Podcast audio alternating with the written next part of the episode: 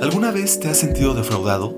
Según la RAE, defraudar es frustrar, desvanecer la confianza o la esperanza que se ponía en alguien o en algo. Buenos días a todos y todas. Te habla tu amigo Nemías Ramírez, pero me puedes decir Nemi. El tema que quiero tratar el día de hoy es cuando te sientes defraudado o defraudada. ¿Qué haces en ese momento? O bien, ¿qué has hecho? ¿Cuál ha sido tu reacción? Este tema es muy interesante y a la vez fuerte de tratar porque mueve sentimientos muy profundos en nosotros, ya que este tipo de situaciones que se van presentando en nuestras vidas cada día van haciendo mella en las actividades de nuestro quehacer diario.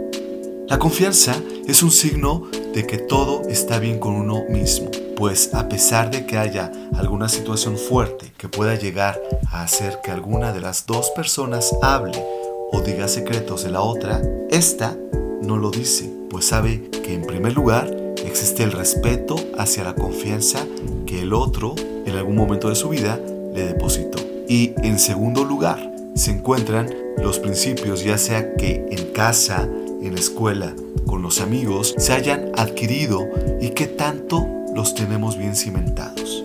Pues amigos, amigas, las interrogantes que se quedan el día de hoy son 1. ¿Qué haces o qué harías en caso de que alguien te defraude? 2. ¿Hasta qué punto estarías dispuesto o dispuesta a soportar la situación? 3. ¿Perdonarías alguna situación como estas? Ya lo decía Marcel Post, trata de mantener siempre un trozo del cielo azul encima de la cabeza. Y Alexander Pope reforzaba que es bienaventurado el hombre que no espera nada, porque nunca será decepcionado. Muchas gracias por sintonizarme. Soy tu amigo Nemi. Nos vemos el próximo podcast.